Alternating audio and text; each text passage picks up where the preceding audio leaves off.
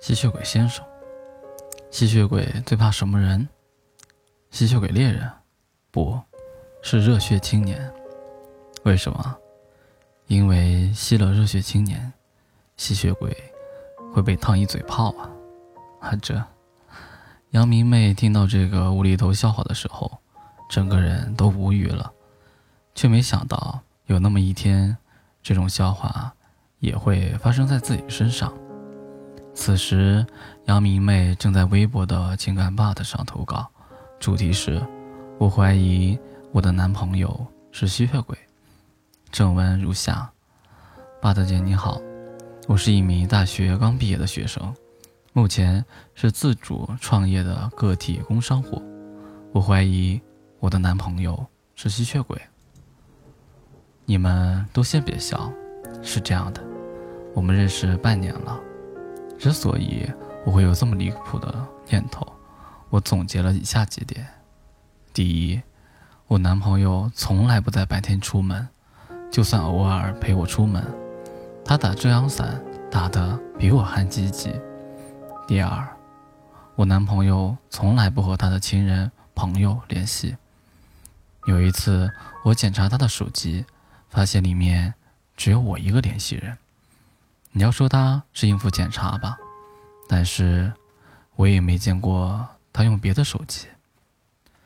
第三，其实他最吸引我的一点就是他的小虎牙，真的很有魅力。毕竟我是个颜控狗，但是现在想想，毛骨悚然啊。第四，这也是最重要的一点，他特别爱吃毛血旺。和鸭血粉丝汤，并且我怀疑这就是他和我谈恋爱的理由，因为我就是开餐厅的，我的餐厅名字叫“血族的盛宴”。别笑我起的店名很中二、很非主流啊，这不也是为了吸引客人吗？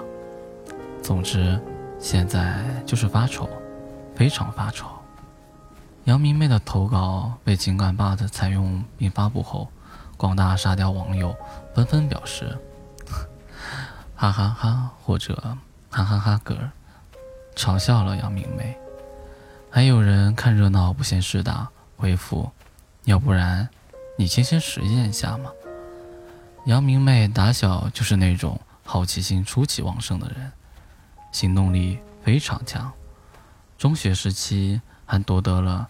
热血少女的头衔，她立刻去购买了许多和吸血鬼、血族、魔法这些标签有关的书籍。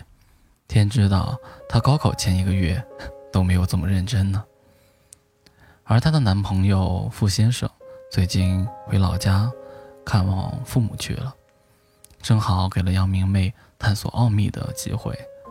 功夫不负有心人，杨明媚把五百页的。初级魔法咒语实践大全看了一半后，终于找到一个能让吸血鬼现出原形的咒语，但是他连魔法都没有入门，更不要提实践这种高难度咒语了。于是杨明媚又去网络上的魔法论坛看了一些经验帖，很多人告诉他要冥想，要感受魔法元素在身体里的流动。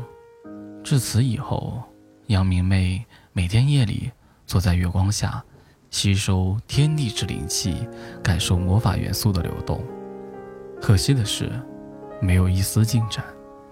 她绝望地想：“我大概是个麻瓜吧。”弗拉基米尔从老家回来以后，兴高采烈地坐末班大巴赶到家楼下。看见的就是自己那脑子仿佛不大好使的女朋友在露天阳台上打坐的模样，甚至他还时不时对着皎洁的月亮露出一抹愁思，还怒气滔滔地冲着月亮嗷嗷大叫。那一刻，弗拉基米尔绝望地想：他该不会是个狼人吧？众所周知，吸血鬼和狼人最不对付了。杨明媚为什么怒嚎呢？因为他都修习那套所谓的魔法基础入门功法半个月了，才发现自己被骗了，没错，一定是被骗了。从小看《哈利波特》长大的人，是不会承认自己是个麻瓜的。一定是这个魔法论坛里的教授的理论不够专业。不过，傅先生的归来冲淡了少女的忧伤。对了，傅这个姓也是杨明媚给自家先生起的。要说他们初次邂逅那天，可谓是个令二人都永世难忘的画面。饥肠辘辘、饿到脱相的弗拉基米尔，跌跌撞撞地跑进一家名叫“血族”的盛宴的餐厅里，用尽最后一丝力气趴在柜台上，气若游丝地说：“要要血。”正在磨刀的杨明媚头也不抬道：“扫码点单。”可怜的弗拉基米尔，生在荒郊野岭的外国，哪里知道什么？是扫码点单，先不说他有没有手机这么先进的设备，他刚被一伙训练有素的雪猎人追杀到异国他乡，已经三天没喝到血了，马上就要嗝屁回到快乐的地狱老家了。等杨明媚磨好菜刀，抬起头，就看见餐厅里躺着一个一袭黑色燕尾服的老外，脸朝地的那种，扒拉过来一瞅。嘿，长得还挺帅。杨明媚连忙把人扶起来叫醒，给了他一碗鸭血粉丝汤。弗拉基米尔看了，泪如雨下。再抬头一瞧，那餐单上，什么爆炒羊血块、血肠、血块炒豆腐、麻婆血块、猪血汤、毛血旺、鸭血粉丝汤。妈呀，我这是来到地狱了吗？弗拉基米尔在胸口画了个逆十字，默念着伟大的魔鬼撒旦。吃完饭之后，弗拉基米尔满血复活，想到自己还在流浪，难为情地问：“我能住在你这里吗？”“不白住的，我可以打工。”杨明媚坐在他对面，双手托腮看帅哥，觉得自己看着这张帅脸就能多吃三碗大米饭。他问。叫什么名字？弗拉基米尔、亚历山德、罗维奇、库库什金。杨明美疑惑地皱起眉头：“我这店要不了那么多人。”弗拉基米尔噎了一下。总之，最后杨明媚搞明白了，并且表示：“我记不住你这跟火车一样还分了好几节的外国名字。”最后，索性叫他傅先生。话说回来，傅先生从老家回来了，小情侣又过上了你切菜来我下锅，你扫地来我抹桌的家庭小作坊经济生活。有了傅先生之后，杨明媚那半死不活的生意一下子起死回生了，连光临的客人都说：“老板娘，你男票真帅啊，就像《暮光之城》里的男主角一样。”要么。说她怎么是热血少女呢？杨明媚受启发，有了个主意，去淘宝买了一些二次元 cosplay 道具，给傅先生戴上一副小恶魔的脚，又让他披上内里是红绸面的黑色斗篷，端上一杯红葡萄酒，去街头拉客。看到杨明媚对自己包装了一番后，弗拉基米尔有一瞬间以为自己。偷偷在厨房里对鸭血下嘴的事情被发现了，不然的话，世界上怎么会有人叫真吸血鬼扮演假吸血鬼呢？不过一想到女朋友那让人着急的智商，弗拉基米尔又觉得自己纯粹多虑了。伟大的血族第五代公爵弗拉基米尔·亚历山德·洛维奇·库库什金先生。当然是不会介意北大的小女朋友多玩一会儿角色扮演的游戏了。温柔的人头顶会长满小星星。住在森林里最东面的小兔子有一个秘密，它可以看到其他动物头上的小星星，而且他发现，越温柔的人头顶的小星星就越多。比如森林里的鹿族长，他的头顶像是藏了一整片宇宙，晶亮晶亮的；而森林里的虎霸王，它的头顶零星挂着几颗，颤颤巍巍的，像是快要掉下来。小兔子从小到大，见过好多森林里的小动物，它们的头上或多或少都缀着一些小星星，一闪一闪的，漂亮极了。后来有一天，小兔子出去拔萝卜，拔了整整一箩筐的萝卜，每一根萝卜都又红又甜。小兔子高兴的一路蹦蹦跳跳的，一不留神，小兔子的脚不小心被猎人放的捕兽夹夹住。小兔子不停的喊着“救命，救命”，但是没有一个人经过这里。小兔子流下的血渐渐的染红了地面，筐里的胡萝卜也洒了一地。就在这时，小狐狸出现了。这是小兔子第一次见到小狐狸，小兔子惊呆了，它甚至忘记自己脚上的痛，忘记了去向小狐狸寻求帮助。竟然有动物头顶一颗星星也没有。后来，小狐狸帮小兔子打开了捕兽夹，把掉在地上的每一根胡萝卜捡起来。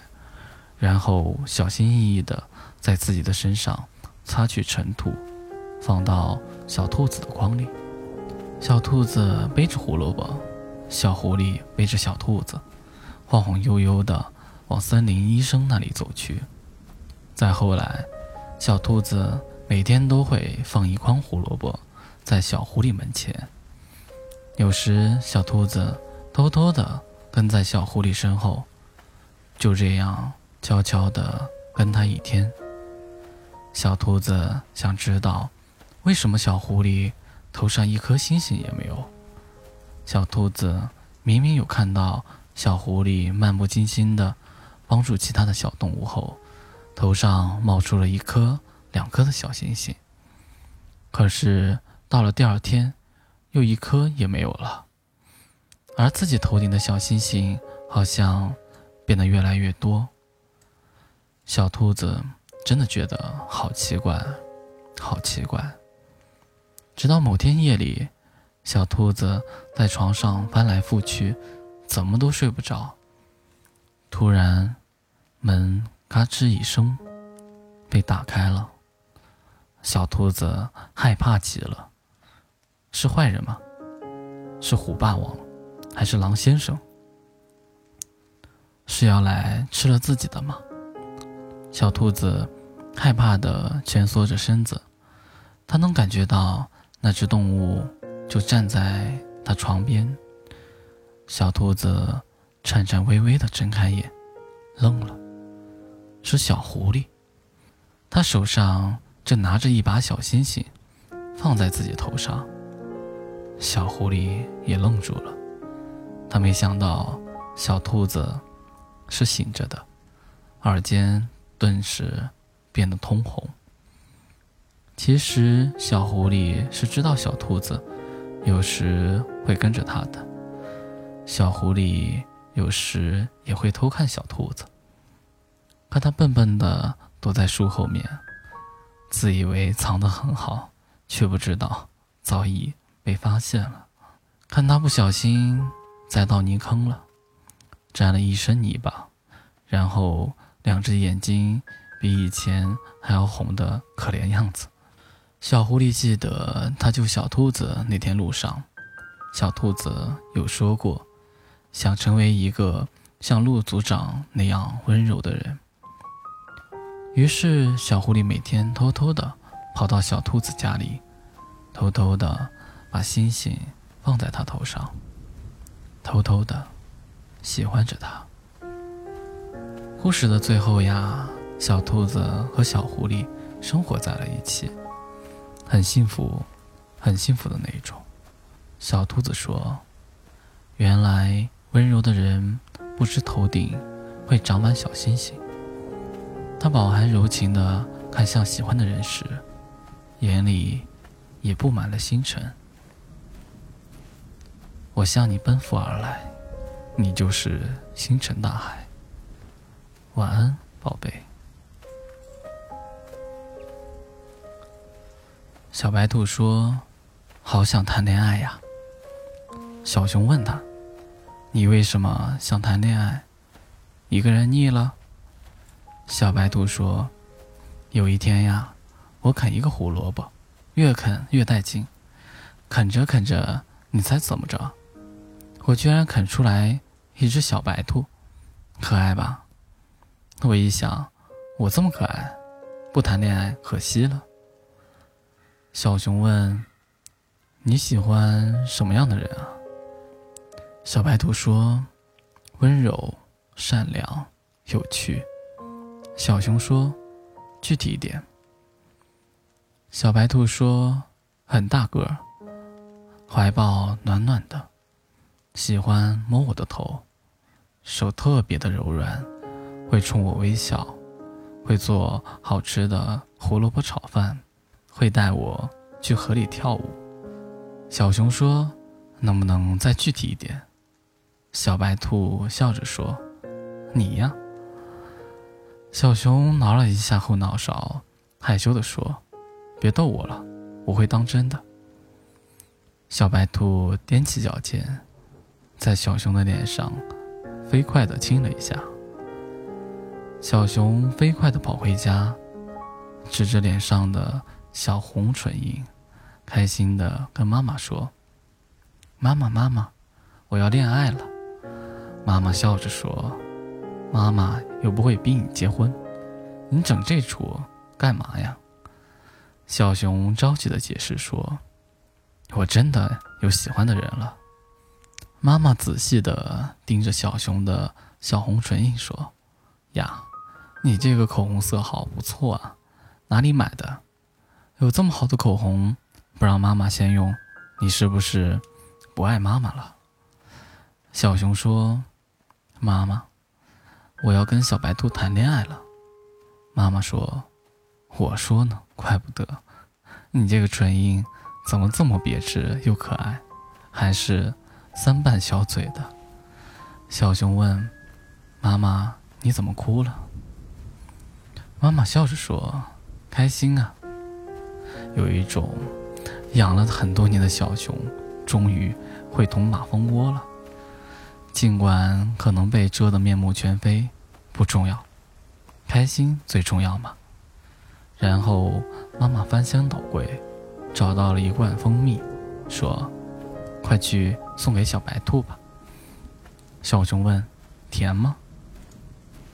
妈妈笑着说：“跟你脸上的那个小红唇印一样甜。”小熊抱着一罐蜂蜜，飞快地跑去见小白兔。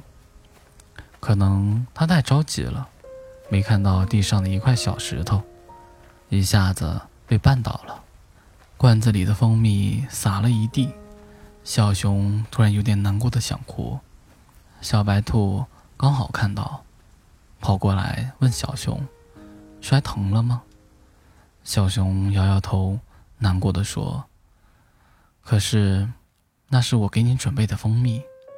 我妈妈说，很甜很甜的。小白兔笑着说：“你没事儿，就没事儿了。”然后小白兔大声的喊：“本姑娘，今天心情好，喜糖管饱。”然后小蚂蚁、毛毛虫、小刺猬、小松鼠，一大群小动物。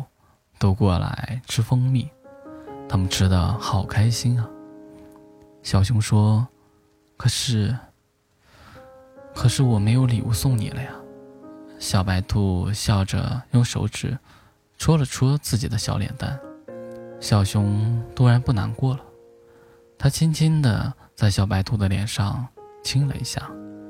小白兔又戳了戳自己的小嘴唇，说：“这里也要。”小熊又亲了一下，小白兔开心的回了家。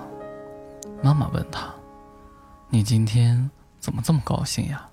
小白兔问：“妈妈，如果有一天我谈恋爱了，怎么办？”妈妈笑着说：“嗯，麻烦你先擦一下嘴再说。”小白兔害羞的说：“这么明显吗？”妈妈笑着说：“妈妈也年轻过呀。小白兔说：“可是，我喜欢的是一只小熊，怎么办？”妈妈问：“你真的很喜欢，很喜欢它吗？”小白兔点点头。妈妈又问：“它也很喜欢，很喜欢你吗？”小白兔点点头。妈妈说：“喜欢的时候就在一起。”不喜欢的时候就分开，没那么复杂。你知道胡萝卜什么时候最好吃吗？你想吃的时候。第一个，你要是照着吃饱去，就破坏了美好的感觉。谈恋爱不可能一直很甜的，它有时候也会变得像水一样，没有味道。可是。水很解渴，它比一切甜甜的果汁更解渴。小白兔说：“可是，我还是喜欢甜甜的恋爱呀。”妈妈递给小白兔一大杯胡萝卜汁，笑着说：“去找小熊吧，它可以给你加糖。”小白兔笑着说：“妈妈榨的胡萝卜汁，不放糖也很甜呀。”小白兔抱着一大杯胡萝卜汁去找小熊，小熊笑着说：“你对我这么好，我会上瘾的。”小白兔说：“那你也要对我好呀。”小熊从口袋里掏出五个蜂蜜棒棒糖，说：“给你三个。”小白兔问：“为什么不能都给我？”小熊说：“你傻呀。”一次都给你，你吃完了就不会想我了。我留着两块糖，这样你至少今天还会想我两次。小白兔犹豫了一下，又退给了小熊两块糖。小熊愣了一下，小白兔笑着说：“骄不骄傲？我今天还会想你四次。”小熊问。如果有一天我没有糖了，你还会爱我吗？小白兔问：“还有蜂蜜罐头吗？”小熊摇摇头说：“也没有了。”小白兔又问：“还有蜂蜜面包吗？”小熊又摇摇头。小白兔又问：“蛋糕、甜甜圈、奶茶，也没有了吗？”小熊。使劲儿的摇了摇头。小白兔松了一口气，大笑着说：“太好了，终于没有甜甜的东西跟我抢你的亲亲了。从今以后，我做你的糖吧，管甜，一辈子。”十二个跳舞的公主，有个国王。他有十二个女儿，个个长得如花似玉。他们都在同一个房间睡觉，十二张床并排放着。晚上上床睡觉后，房门就被关起来锁上了。有一个时期，每天早上起来后，国王发现他们的鞋子都磨破了，就像他们跳了一整夜的舞似的。到底发生了什么事？他们到哪儿去过了？没有人知道。于是，国王通告全国：如果有人能解开这个秘密，找出这些公主整夜在哪里跳舞，他就可以娶一个他最喜欢的公主做妻子，还可以继承王位。但要是这人在三天以后，没查清结果，他就得被处死。不久，从邻国来了一位王子，受到了热情的接待。晚上，他被带到了一个房间里，这房间正在公主们卧室的隔壁。为了能听到、看到可能发生的一切，他坐下后将房门敞开。一刻也不停地注视着。可不久，这位王子就睡着了。第二天早上醒来后，可以看出，公主们还是跳了一夜的舞，因为他们的鞋底上都有磨破的洞眼。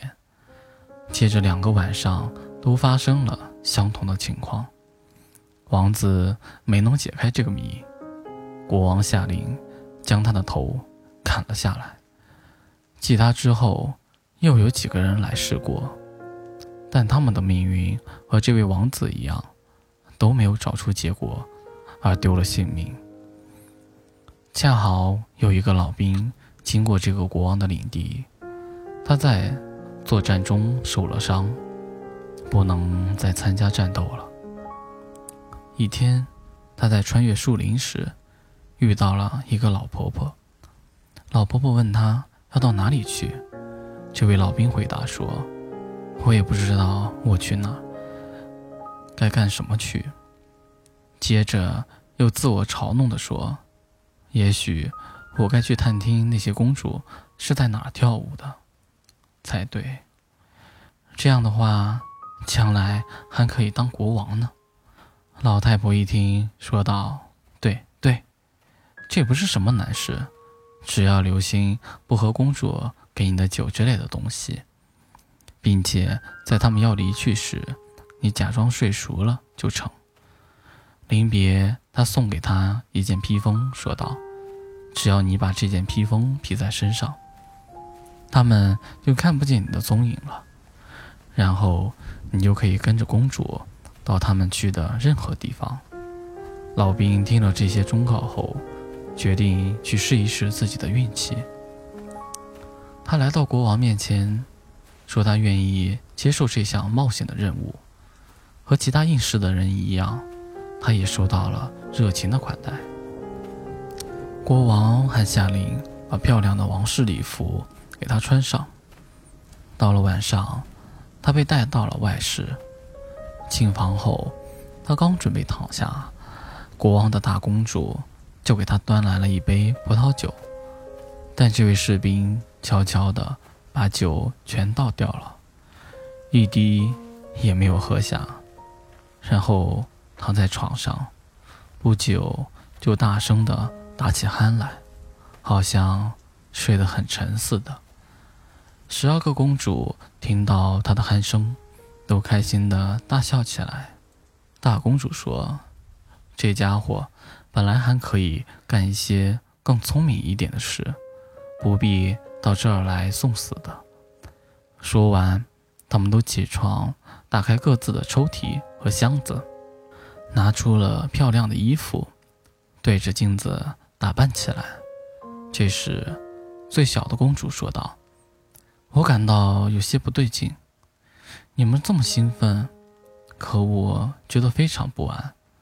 我想。”一定有不幸的事情将降临到我们头上。你犯什么傻呀？大公主说：“你老是担心这担心那，难道你忘了那么多王子想窥探我们，结果都徒劳送命了吗？”瞧这老兵，即使我不给他安眠药吃，他也会呼呼大睡的。公主们打扮完毕后。再去看了看士兵，只见他鼾声依旧，睡在床上一动也不动。这样一来，他们便自以为无人知晓，相当安全了。大公主走到自己的床前，拍了拍手，床马上沉到了地板里面。一扇地板门突然打开了。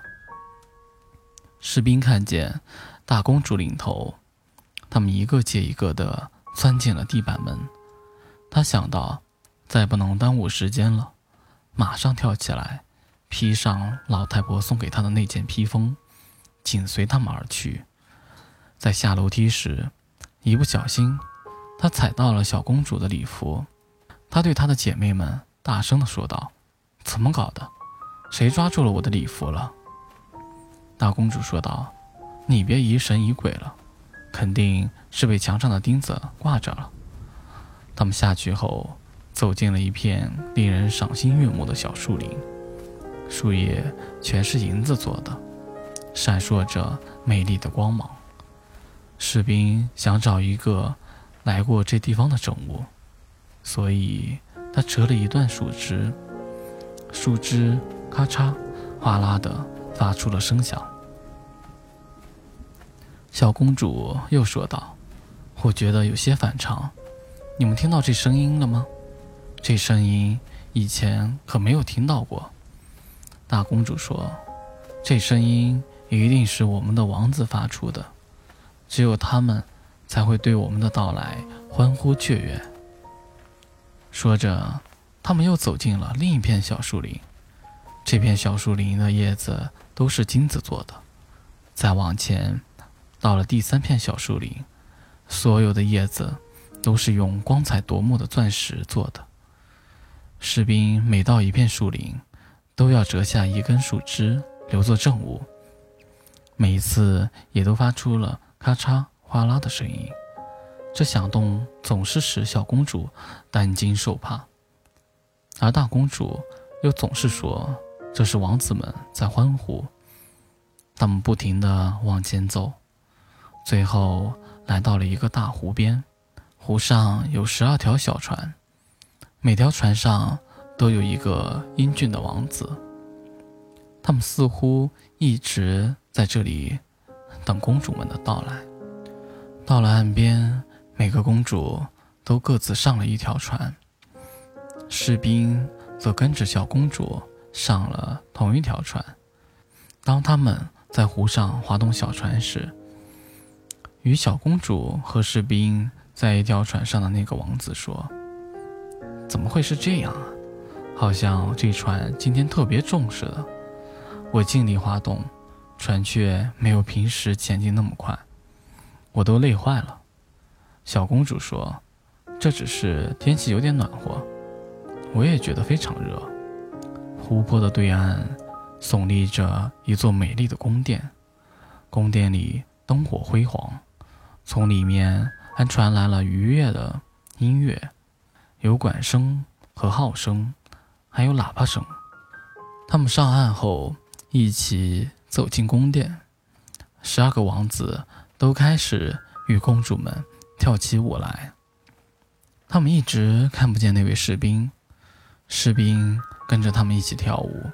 他们也不知道，每当有公主端起葡萄酒时，士兵总是暗暗地上前将酒喝完。待公主把酒杯端到嘴边时，杯子已经空了。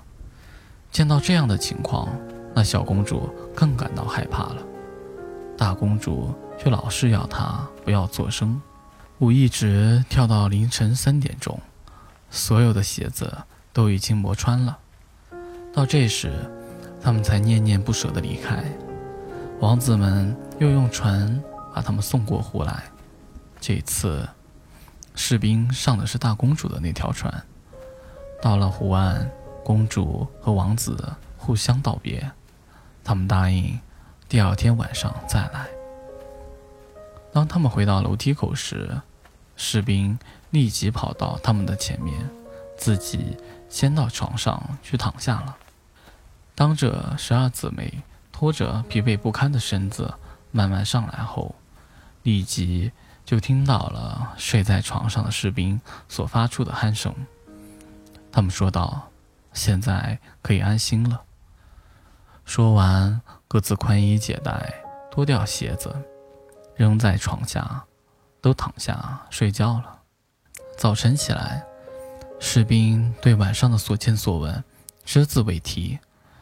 他还想多看几次这样的奇遇，所以。接连第二夜晚和第三个夜晚，他又去了。每次所发生的一切，都和前一次一样。